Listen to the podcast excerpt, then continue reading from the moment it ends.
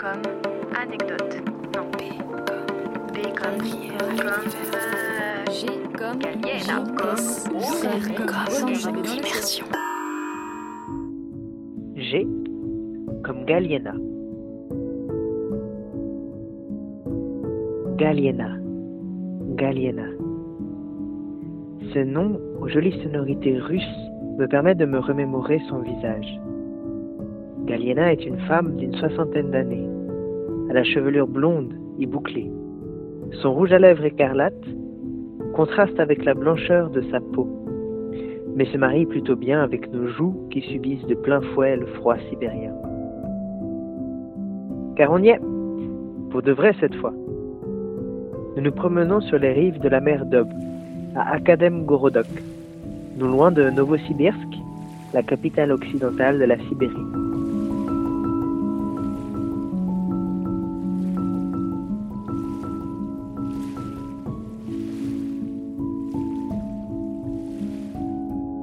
Le ciel est clair et le soleil nous éblouit, pendant que Galiena nous fait découvrir son monde avec passion. C'est difficile à imaginer en novembre, mais ici en juin, il fait 30 degrés. Tous les habitants viennent nager là en fin d'après-midi. Quoi? Il peut faire 30 degrés en Sibérie? Les clichés en prennent encore un coup. Notre rencontre avec Galiena est une jolie démonstration du pouvoir du hasard, ou de la force de la synchronicité. Nos chemins ne se seraient pas croisés si nous n'avions pas discuté avec Natalia, une jolie Saint-Pétersbourgeoise aux yeux clairs sous son béret rouge, qui nous a fait visiter sa ville deux semaines plus tôt.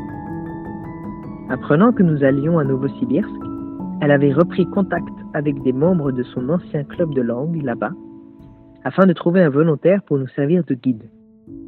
Et nous n'aurions pas rencontré Natalia si Yuri ne nous avait pas pris en stop à bord de son poids lourd pour faire le trajet jusqu'à Mulhouse le jour de notre grand départ de Lyon. Natalia et lui se sont rencontrés à la fac, il y a un peu plus de dix ans.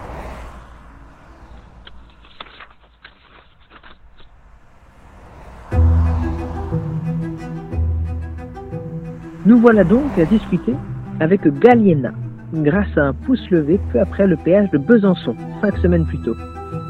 Quelle chance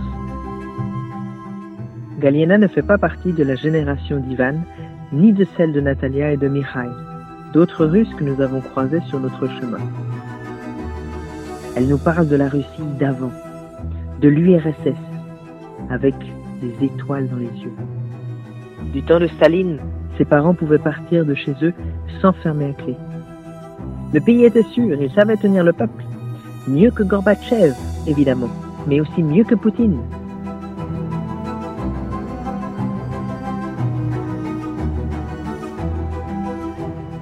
Elle raconte avec émotion l'effondrement de l'URSS en 1991. Elle qui est née en Ukraine, du jour au lendemain, il lui a fallu un passeport pour aller de l'Ukraine à la Russie. C'était inconcevable, absurde. Une frontière venait de se créer dans mon pays. Elle reste nostalgique de l'ère soviétique, vue comme une période de sécurité et de solidarité. Le communisme était notre religion. Les valeurs qu'on nous enseignait ne différaient pas des valeurs chrétiennes. Par exemple, il ne fallait pas mentir, mais aider son prochain. Nous suivons notre guide dans les allées d'Academ Grodok. Galena est fière de nous présenter la cité universitaire qui a réuni les meilleurs scientifiques de l'Union soviétique à partir de 1958.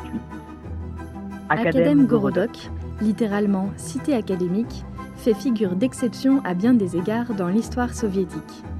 L'ambition gouvernementale était de concurrencer les États-Unis dans la folle course à l'armement.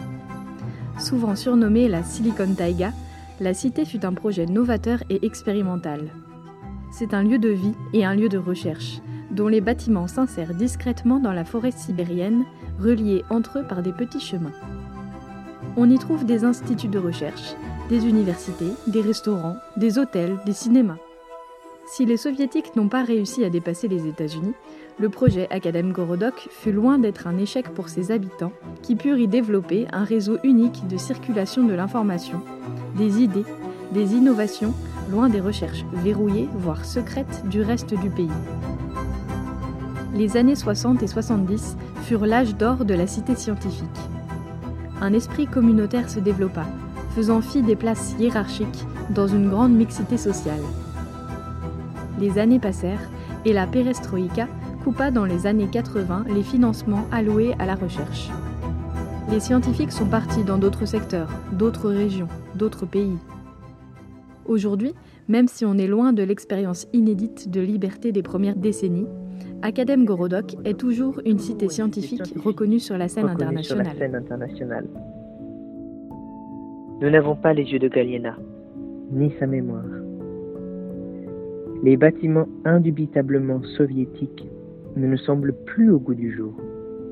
Nous croisons quelques étudiants, mais surtout des familles, voire des personnes âgées. Certains étudiants n'ont pas quitté la ville depuis leurs études. Leurs cheveux ont maintenant bien blanchi. J'ai la drôle d'impression d'être dans un campus aux ambiances de résidence pavillonnaire pour retraités.